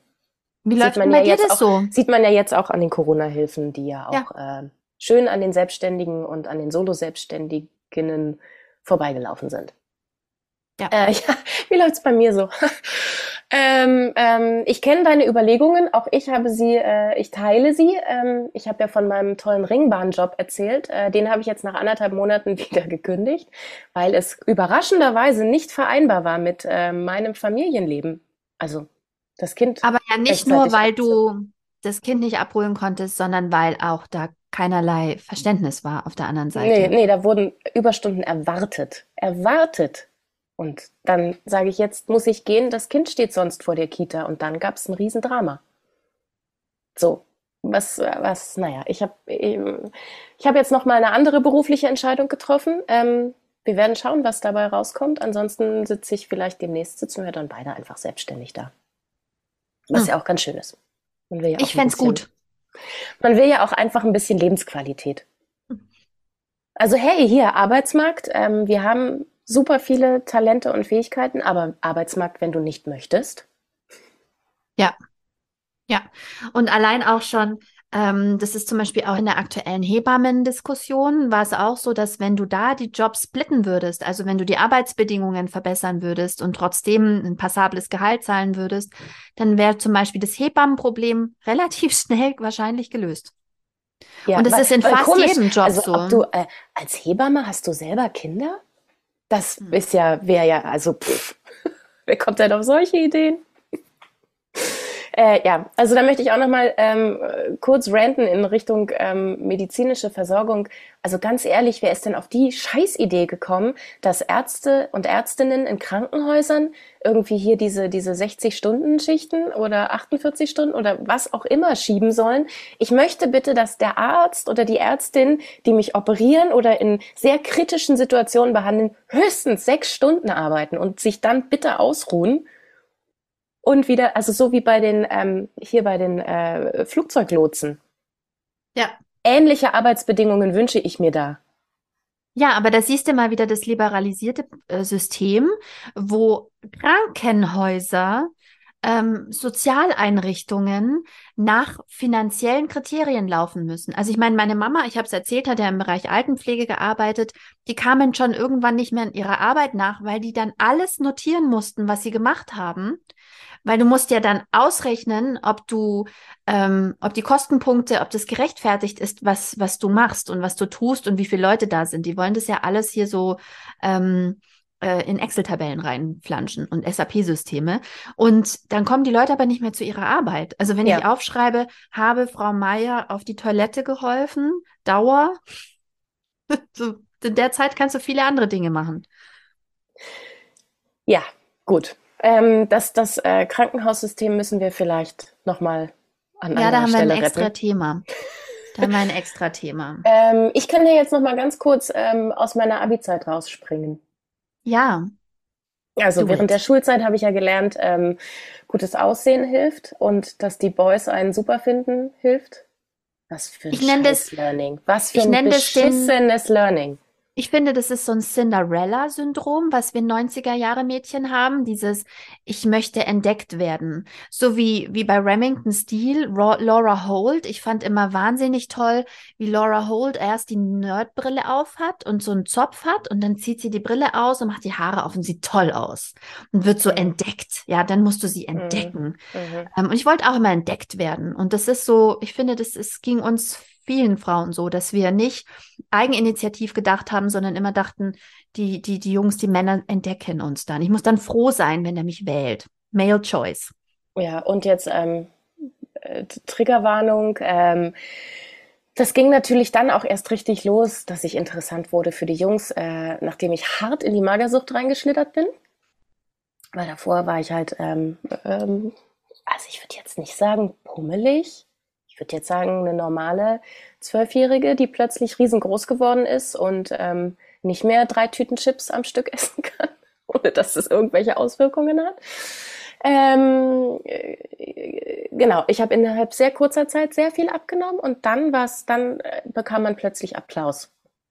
Quasi widerlich, ekelhaft. Ähm, da sieht man mal wieder, wie schlecht es ist, auch Leute zu beglückwünschen, wie gut sie jetzt aussehen. Hast du mhm. abgenommen? Das steht ja, mhm. aber sieht gut aus. Mhm. mhm.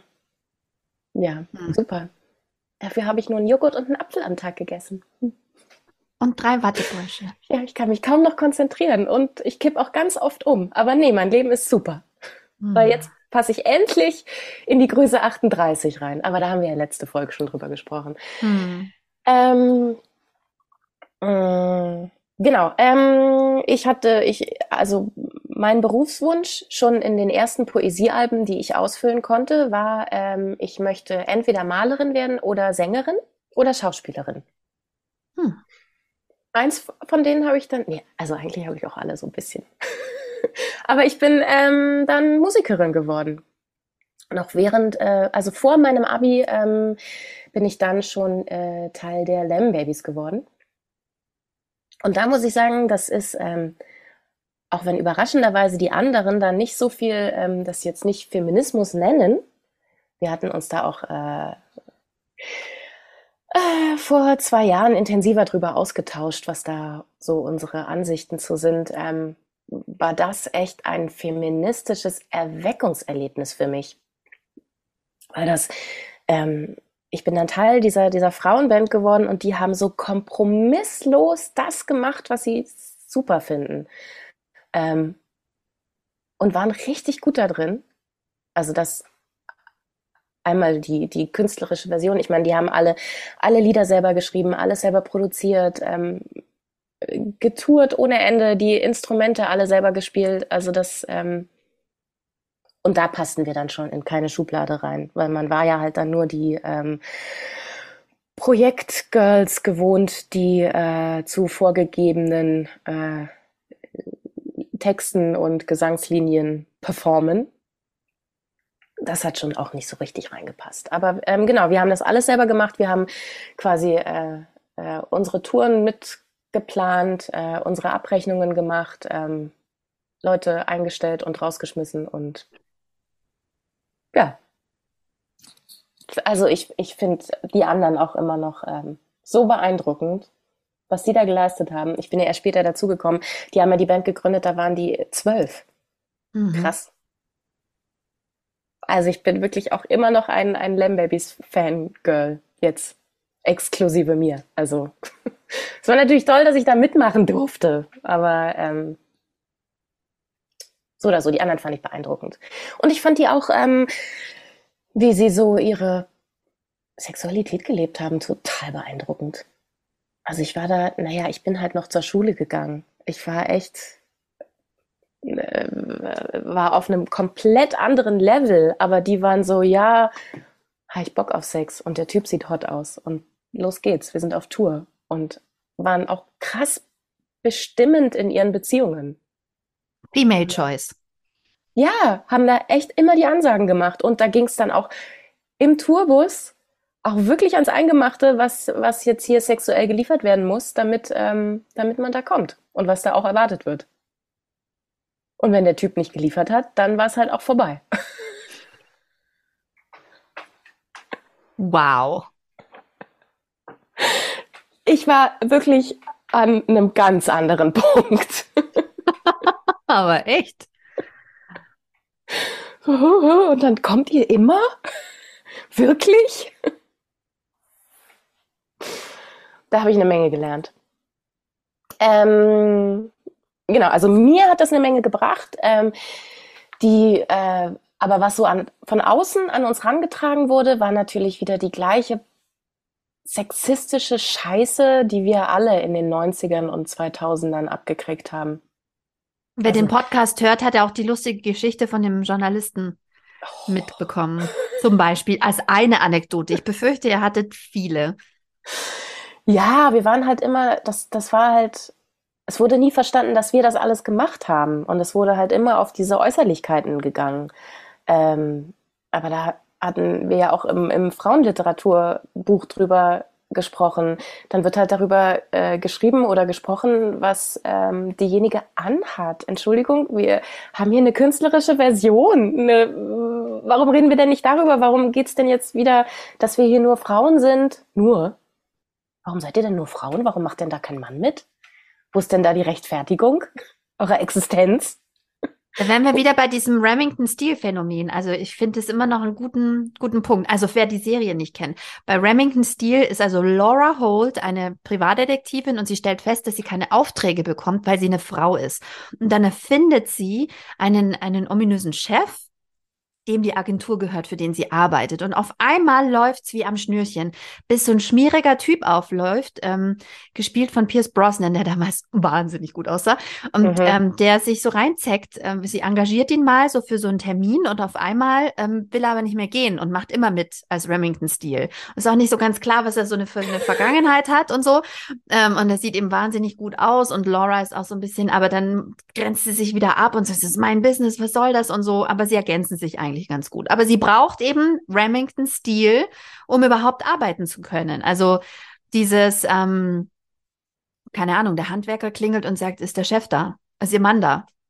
Dann Aber das ist, ja auch, das ist ja auch aktuell. Also eine Freundin von mir hat äh, eine Agentur und die haben sich dann letztendlich äh, einen Mann äh, eingestellt, der dann bei den Pitches mitkommen muss, damit sie die Aufträge bekommen. Die haben einen Remington-Stil. Ja, ja. Ist das denn? Oh. Ähm, ja, also äh, das alles. Ähm, ich finde auch immer noch, wir haben musikalisch echt was Großes geschaffen, was nicht die Anerkennung bekommen hat, die es bekommen hätte, wenn wir vier Männer gewesen wären. Oder drei Ihr seid Männer. auch nicht in dieses ähm, musikalische Gedächtnis so eingeschrieben wie ihr es eigentlich sein müsstet. Also eigentlich müsste man sagen, ähm, die Lemon Babies, die großartige, die großartige Girl, deutsche Girlband ähm, der, der 90er Jahre, da kommt man ja eigentlich um Band. euch nicht rum. Die Band. Wir sind keine Girlband. Wir sind Aber keine All-Women Band, ja, All-Women Band, Female Band. Nicht im Sinne von girly, sondern im Sinne von. Nee, nee, nee, aber ich, ich meine, da, dann ist man ja wieder bei der Frau, Frau Doktor, bei der weiblichen, naja. Ja, das stimmt. Andererseits Girlboss, trotzdem. Girlboss. Ihr habt, ein, ein, ein, Genre ja auch gehabt. Also ich meine, ihr wart ja was Besonderes, ja. Ähm, und ihr seid nicht genau wie bei Frauenliteratur, ihr seid nicht so erinnert, mhm. ähm, wie es sein müsste, weshalb es ja auch dieses Best-of gab ähm, und die neue wir Website. Haben mal, so. Wir haben uns mal selbst erinnert. Das muss man. Aber Barbara, that's the point. Ich meine, warum hat deine Freundin den Remington-Stil? Ähm, wir müssen es halt selber machen, ja. Es ist doch dramatisch. Oder warum werden wir selbstständig und freiberuflich? Mhm. Aber ähm, genau. Es kommt keiner. Da wären wir wieder bei meiner Uroma und bei einer Oma. Du musst dich am eigenen Schopf rausziehen. Du musst selber die Lösung finden. Ja, Oder also, wie Reese Witherspoon in diesem einen viralen Video gesagt hat, in allen Hollywood-Filmen gibt es immer eine Frau, die sagt, oh, but what are we gonna do now? Und dann sagt sie so, aber habt ihr im echten Leben schon mal jemand eine Frau gesehen? Jemals, die sagt, oh, was sollen wir jetzt nur tun? Ähm, ja, sehr guter Punkt. Und ähm, genau, dieses ganze sexistische, sexistische Zeug, äh, was ich aber auch gelernt habe, dank Lamb Babies, ist äh, weibliche Solidarität.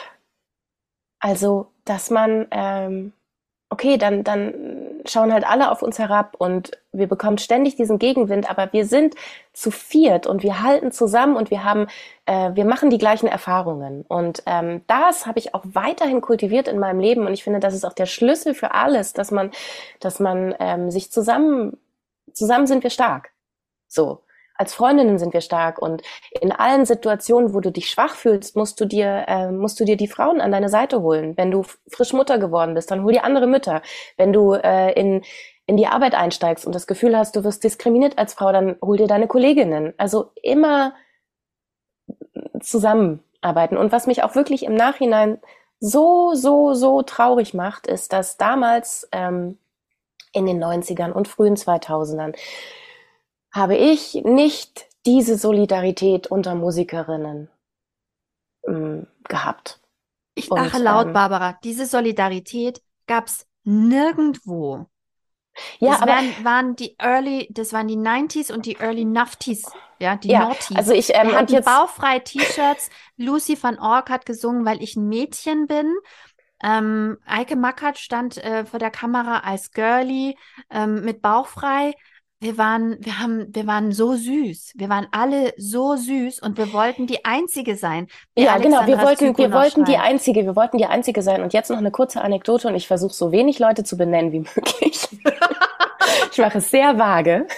Ich hatte danach nämlich noch, äh, noch eine Band, wo ich dann diesmal wirklich alles richtig machen wollte und, ähm, naja, es hat auch nicht funktioniert. Ähm, aber äh, ich habe äh, versucht, mein ganzes Netzwerk zu benutzen und wir ähm, hatten quasi schon den Platz als Vorband für eine Band mit einer Sängerin. Ist es zu mhm. konkret? Nein, das ist ähm, 90er, 2000er, eine 90er Band in den 2000ern, die getourt hat und ihr hättet mittouren können. Genau, und das wurde dann abgesagt, weil die Sängerin dieser Band meinte, nein, sie möchte aber gerne die einzige Frau sein. Das, ähm, das finde ich so schade, dass, äh, dass es damals halt nicht den Gedanken davon gab, so hey, wir sind so wenig, wir müssen uns gegenseitig supporten. Das, was ähm, Taylor Swift jetzt macht, okay, es ist auf einem anderen Level, aber ich meine so, ähm, all diese Frauen, wir schließen uns alle zusammen und dann wir gegen das System und äh, gemeinsam sind wir stark. Nein, stattdessen vereinzelte man sich quasi noch mehr und zog die anderen Frauen, die versucht haben hochzukommen, absichtlich runter. Aber wir hatten so viel internalisiert, Barbara. Also nicht nur als kleine Cinderellas, die von Jungs entdeckt werden wollten und die sich oft nicht getraut haben zu sagen, du Pfosten, was willst du, geh weg, ja? Also da muss der wirklich schier gewesen sein, wie der Österreicher sagt. Sonst war ich eigentlich immer so, oh, voll nett. Ich versuche jetzt, ähm, auch wenn ich nicht interessiert bin, was ganz Nettes zu sagen. Weil es ist voll nett, dass du was Nettes zu mir gesagt hast. So, ja.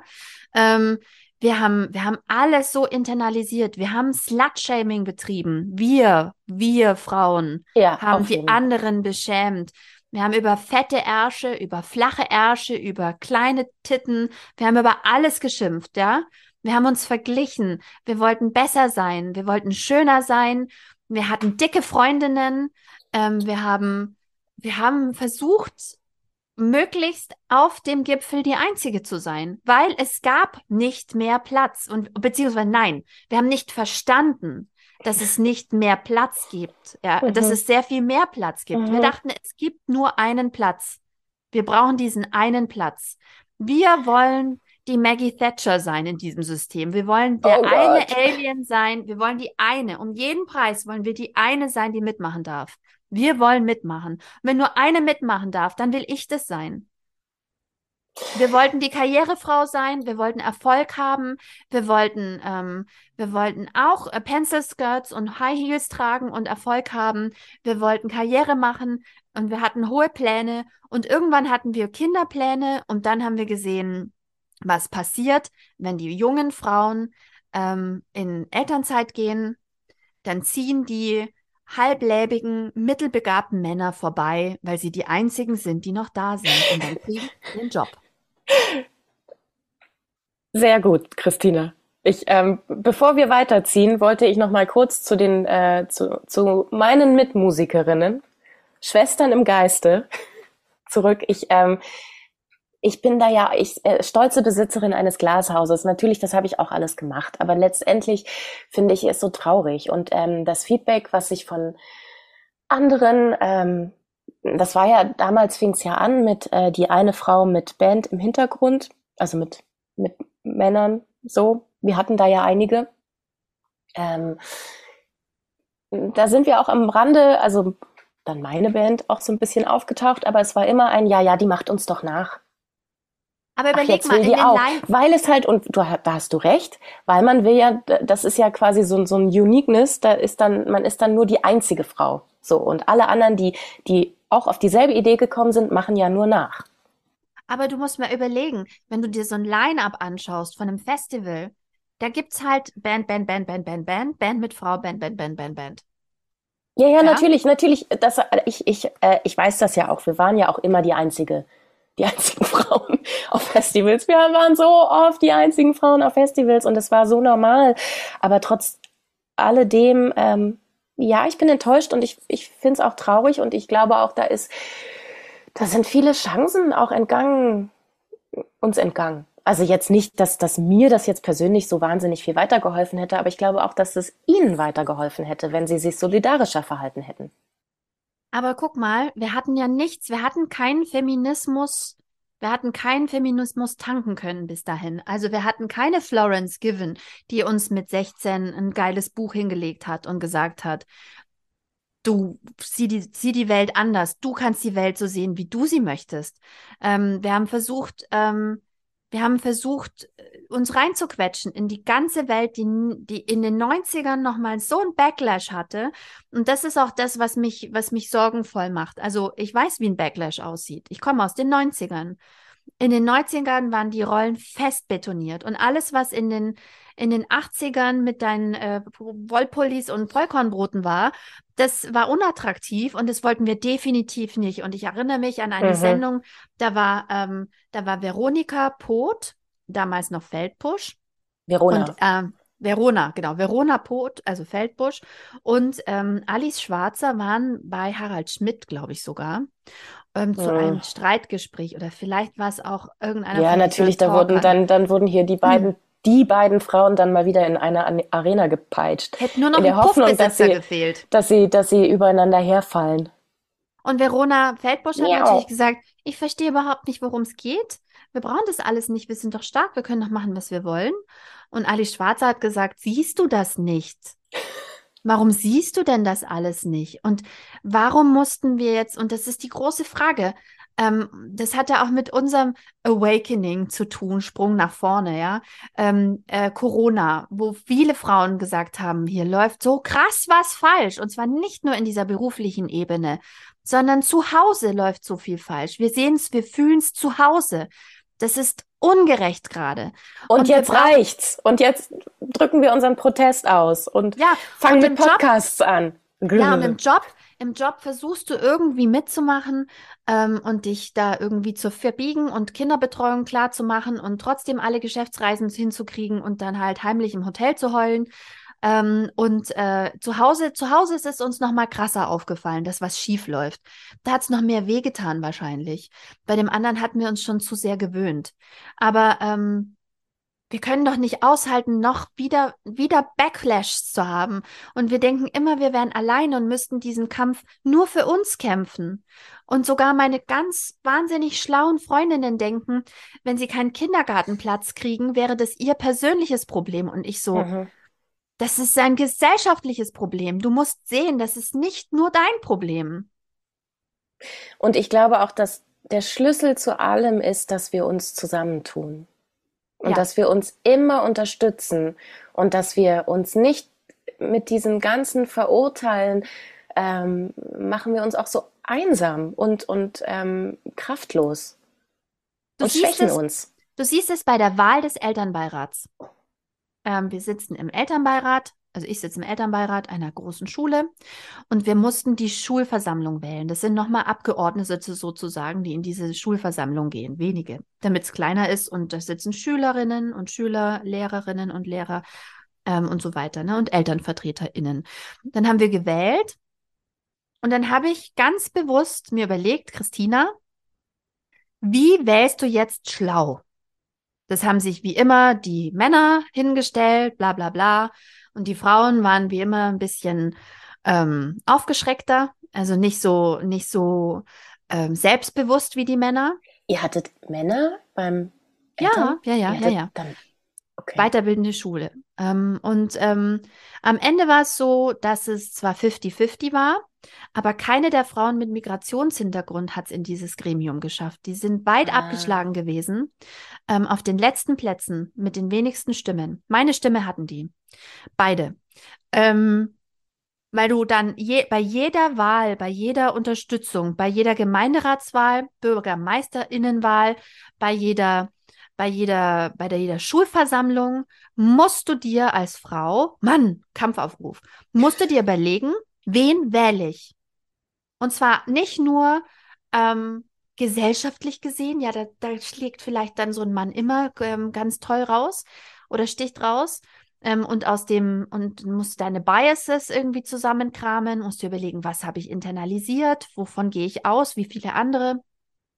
Und dann musst du sagen, nein, aber jetzt mal ernsthaft.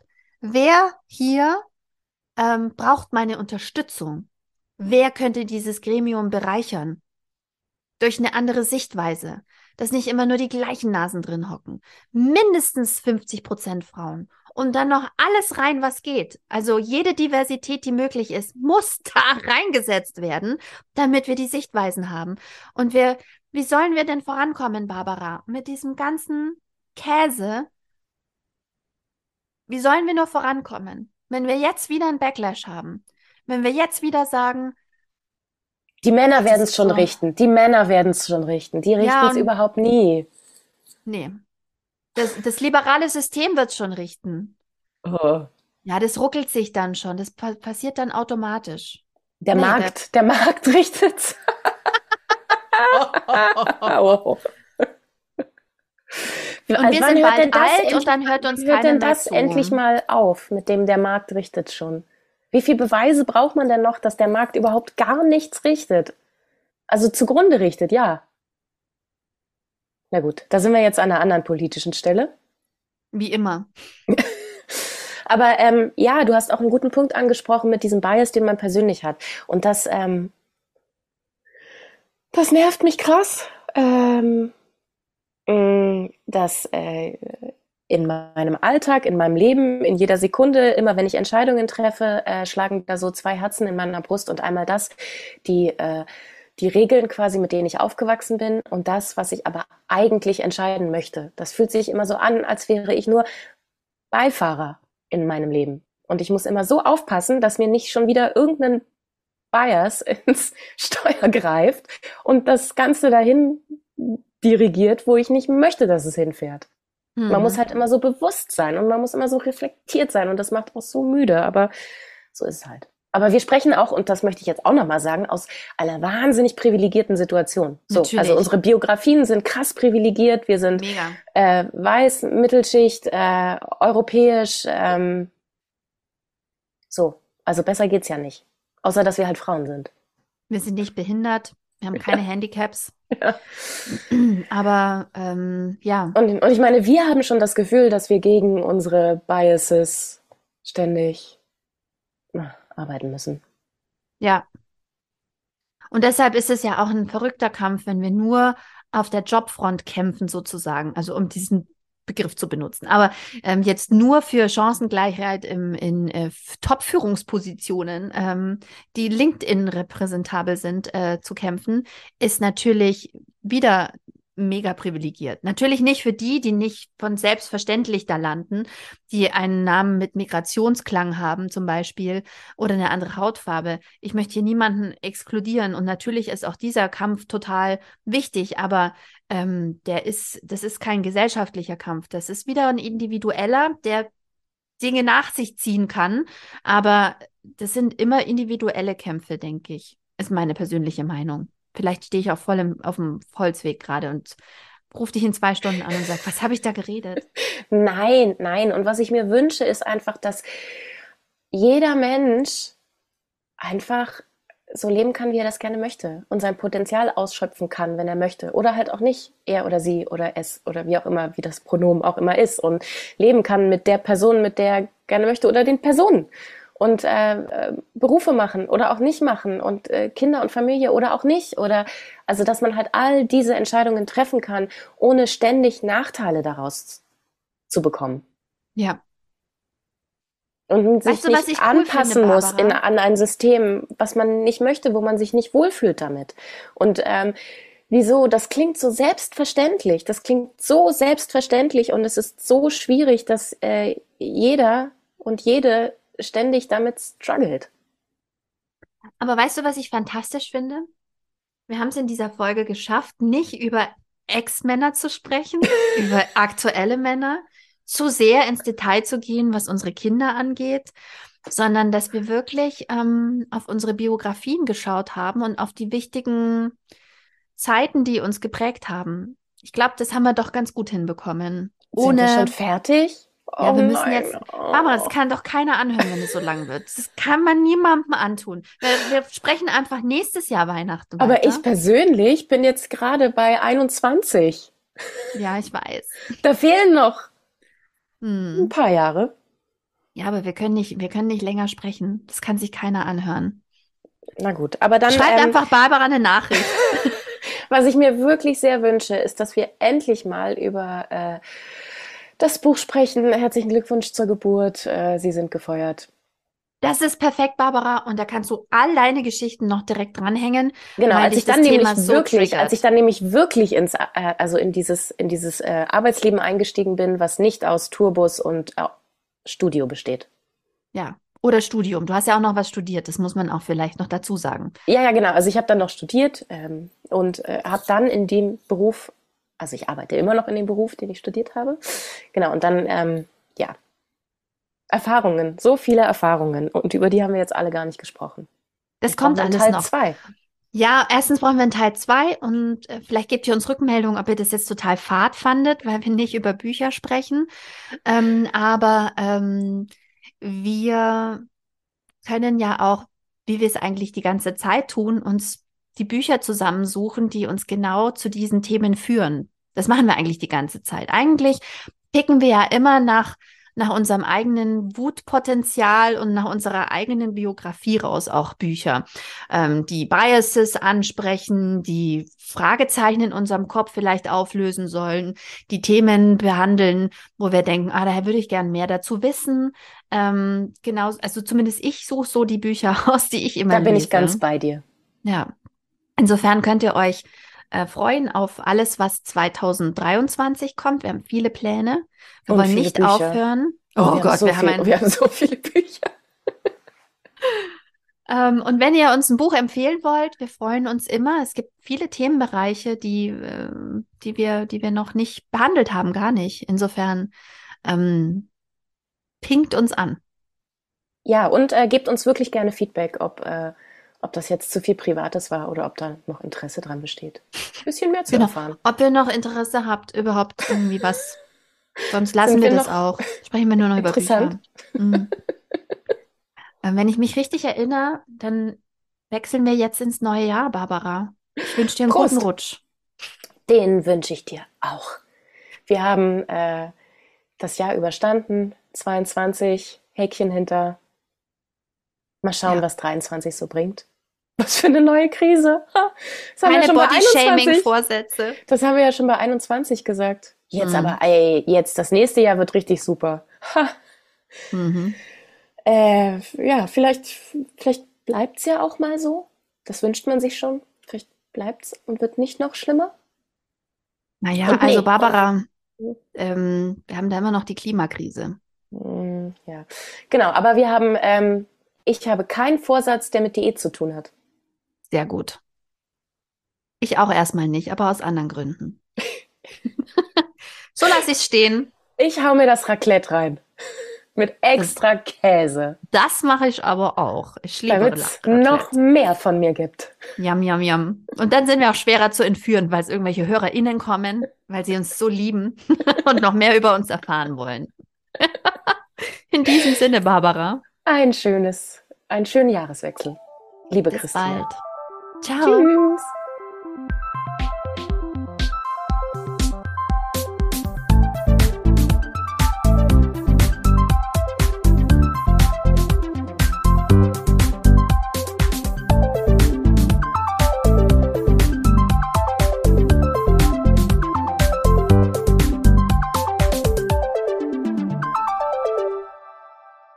Das war der Podcast Die Leserinnen.